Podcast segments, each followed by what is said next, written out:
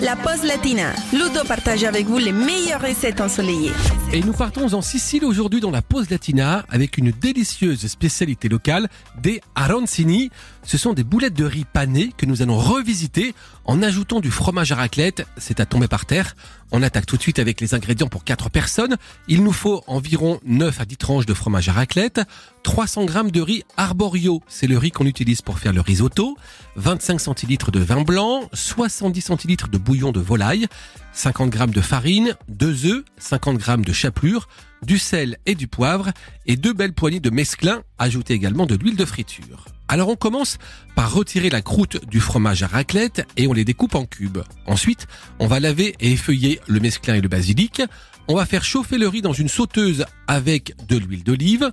On ajoute le vin blanc, on laisse absorber le liquide à feu moyen et après seulement on ajoute le bouillon chaud, louche par louche, jusqu'à ce que le riz soit bien cuit et le liquide totalement absorbé.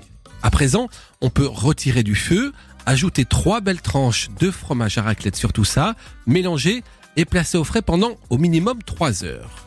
Après cela, on va enrouler chaque cube de fromage dans du riz et former des boules avec les mains en tassant pour que ce soit bien compact.